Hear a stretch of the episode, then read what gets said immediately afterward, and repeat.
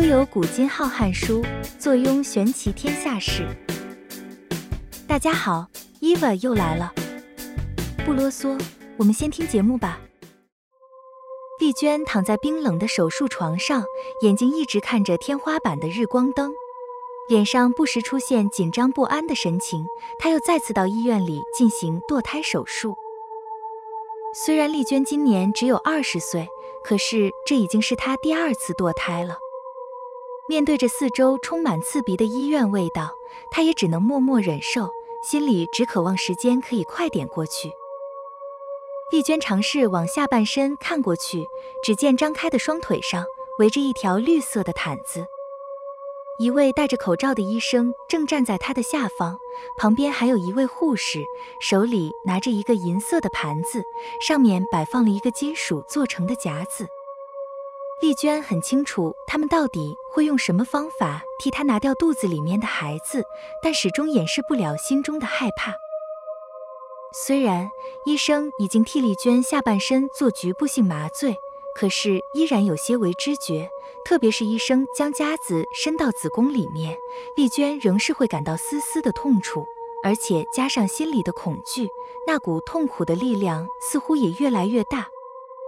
终于，她忍不住大叫出来，两只手用力地抓着床单，上半身也抽动着，泪水已经不断从眼眶里冒出。经过了二十分钟之后，手术终于全部结束。但由于麻醉药效仍没有全退的关系，所以丽娟只好暂时躺在病床休息。想到这是她体内的一个小生命，丽娟又再度流下眼泪。当走出医院大门之后，前面一位年轻男子走向丽娟的身边，高挑的身材加上时髦的打扮，他正是丽娟的男朋友小陈。他比丽娟大八岁。可是看起来却没有成熟稳重的气息。到目前为止，小陈仍失业中，他之前所做过的工作都没有超过半年，甚至这次丽娟堕胎的费用也是由丽娟自己负担。小陈，我好担心，这已经是第二次了，我不想再去堕胎，我好害怕。丽娟用颤抖的声音说着：“不要怕，以后我们小心点就好了。”假如下次有了，我一定会娶你的。小陈把丽娟抱在怀内，不断的安抚着她，并且温柔的说着，然后便扶着身体虚弱的丽娟回家。经过一星期的休养，丽娟的身体已经慢慢恢复，同时也过回原来的生活，白天到学校上课，晚上便到餐厅打工。至于小陈，则依然过着游手好闲的生活。不是每天待在家里，就是跑到附近的网咖上网。至于他们的生活，却由丽娟一个人负责。可是自从丽娟出院之后，小陈便常常深夜才回家，而且都带着浑身酒气。对于丽娟的质询，则完全不予理会，甚至有时候还会动手打她。经过好几次下来，丽娟也只能睁一只眼闭一只眼的去面对。某晚，丽娟等待小陈回来的时候，因为太累，所以便在客厅睡着。模糊之间，她看到房间四周像是改变了环境，他竟然到了一个到处种满花的地方，天空一片蔚蓝，还有小朋友玩乐的声音传来，仿佛就像到了天堂一样。他被那种可爱的笑声吸引着，正要找寻声音的来源。丽娟一步步地往前走。突然，看到前面有两个小孩子在玩耍，可是他们都没有穿衣服。其中一位看来比较大的小孩正牵着另一个小婴孩，不停地向前走着，同时也发出可爱的笑声。丽娟看到这两位活泼可爱的小朋友，正想冲上前跟他们玩耍。当快要走到小孩的身边的时候，丽娟用温柔的声音说：“小朋友，你们要去哪里？”小朋友听到丽娟的问话之后，便停下他们的脚步，并且转过身来看看丽娟。但这时丽娟却发出凄厉的尖叫声。只见小朋友的脸竟然是血肉模糊，而且血丝不停地从脸上流下，特别是小婴孩的脸，更像是被利器给绞过一样，已经扭曲变形，一只眼睛甚至已经从眼眶蹦了出来。这时，整个环境又改变了，到处突然暗下来，身边的花草都变成了枯草。此时，面前的两位小朋友不约而同地叫着：“妈妈，妈妈，为什么你不要我们了？”又接着向丽娟的方向走过去。丽娟吓得拔腿就跑，可是声音就是不停的在她耳边响起。丽娟用双手捂住耳朵，边哭边跑着说：“我不是故意的，我也不想这样。不要来找我，不要来找我。”丽娟，丽娟。小陈推着丽娟的身体，当丽娟醒来看到小陈之后，便马上抱着小陈，并且说：“我刚刚梦见被我剁掉的两个小朋友，他们变成鬼，一直追着我，我好害怕。”小陈听到，只笑笑着说：“神经病，哪有这么多的鬼啊？你不要胡思乱想了啦。”接着又说：“对了，有没有钱呢？我约了朋友出去，先拿个几千来花花。”你才刚回来，又要出去，你是约了谁呀？丽娟质疑地问着。这你别管，钱呢？小陈凶恶地说。接着开始搜查丽娟的衣服，丽娟稍微反抗，还被打了几个耳光。终于，小陈找到钱之后，便又出去了，只留下丽娟在房间里伤心的哭泣。当晚，丽娟哭累之后，又再度入睡。在睡梦之间，他又看到小朋友的样子，两张小朋友血肉模糊的脸互相交替，不停地在丽娟的梦中闪过，并且用邪恶的笑容重复着说：“哈哈哈，爸爸跟别的女人在一起了，这就是你不要我们的报应。”接下来几天，小陈都没有回家，丽娟一直回想梦里所听到的。接着，她不但没去上课，就连工作也辞掉，整天都只躲在黑暗的房间内，行为也变得越来越奇怪，就像完全变了个人似的。还突然去买了两个玩具娃娃，不管到哪里都要抱着，甚至常对着娃娃说话。妈咪不会不要你们的，来，告诉妈咪，爸爸去哪里了？带我去找他好不好？丽娟神情恍惚，在房间里不断的向着玩具娃娃说话。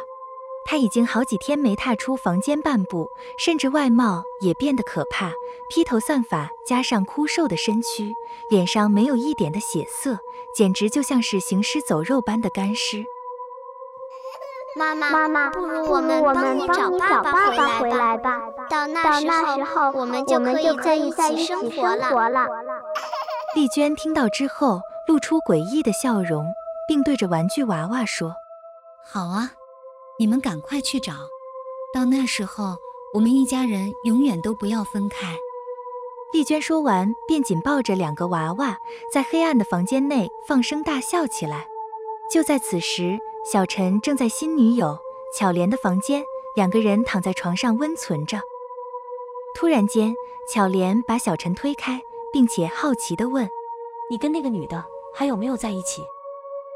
小陈笑笑的回答：“当然没有了，这几天都跟你在一起，而且我已经不喜欢他了。”巧莲抚摸着小陈的身体，又问：“那你以后会不会也是这样对待我？把我玩腻后，又跑去找新欢？”小陈亲吻着巧莲的额头说：“你这么漂亮，怎么会腻呢？而且他跟你简直没得比，要不是他一直死缠着我，我老早就跟你结婚了。”在两人缠绵之际，巧莲叫小陈先去洗澡。于是小陈光着身体走向浴室，打开莲蓬头之后，便拿着肥皂往身上抹，水一直往他身上打着。为了让巧莲有更好的感觉，小陈还特别用了香水味的洗发精。小陈打开热水冲掉肥皂，嘴里一边哼着歌曲。过了不久。他突然闻到一股浓烈的恶臭味，同时水的温度也变得越来越热。小陈冲掉头上的肥皂后，睁眼一看，竟是看到莲蓬头里喷出的全都是鲜血色的血水，并且带着像是尸体腐烂般的臭味。小陈再看看自己的身体，从头到脚都沾满了血水，同时浴室的灯光也突然断电。小陈吓得大喊着巧莲的名字，可是却完全没有回应。他连衣服也不穿，便冲出浴室。猛力打开浴室的之后，却看到外面竟然是漆黑一片，到处都飘着白烟，就像到了另一个空间似的。不管他再怎样叫着巧莲的名字，就是没有任何回应。正当小陈想着究竟发生什么事情的时候，耳边突然传来一阵声音，那是小朋友的声音。爸比，妈咪一直在找你呀，跟我们一起回去好了。我们以后每天生活在一起。可是却一点都不可爱，听起来反而相当的可怕。声音传来的同时，就在黑暗的地方，慢慢出现两位小朋友的身影，两个互相牵住手的出现在小陈面前。其中一位婴儿，稀疏的头发里不断渗出血水。一直往身上流着，一双扭曲的眼睛正紧紧盯着小陈看，同时也露出咧嘴的笑容。一只手牵着旁边的小婴儿，另一只手则不停向小陈召唤着。至于旁边的小婴儿，同样是满身鲜血，脸上血肉模糊一片，早已经分不清楚五官的位置。小陈看到如此恐怖的情景，马上联想到丽娟所说的梦。不断大声说：“不，不要来，不要来找我，不关我的事情。”同时害怕的往后退，突然脚底一滑，整个身体往后倒，接着便传来“砰”的一声巨响，后脑猛烈撞击在浴缸的角落上。正在外面等待的巧莲听到浴室传来怪声，便马上跑到浴室查看。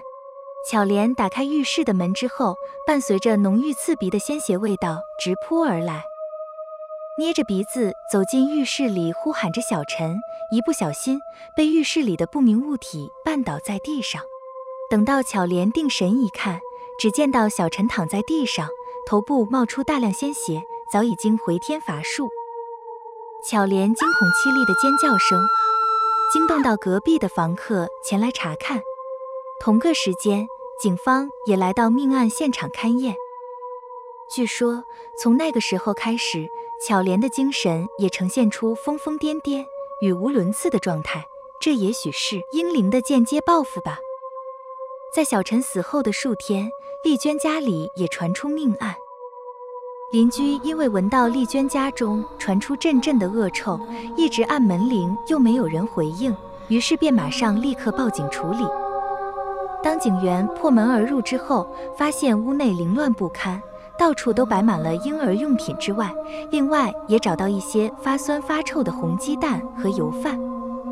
警员再往其他房间搜索，终于发现丽娟上吊在自己房间里面，尸体已经开始腐烂，尸虫布满了整个身体，看来死亡时间已经有一个星期左右。可是让人觉得奇怪的是，丽娟的尸体上竟然背着两个玩具娃娃，这两个娃娃的嘴巴里都放满了食物，同时丽娟的手里也拿着一张照片，在照片中的人物正是丽娟与小陈的合照，可是，在照片的背景里，仿佛有两张模糊的脸，看起来像是小朋友的脸，正开心地笑着。另外，还有一件不可思议的事。当警方经过调查后，发现丽娟与小陈的关系，便着手调查这两宗命案。可是，从验尸报告中得到的资料，除了死亡地点不同外，丽娟的死亡时间竟然跟小陈死亡是同一天，而且时间几乎完全相同。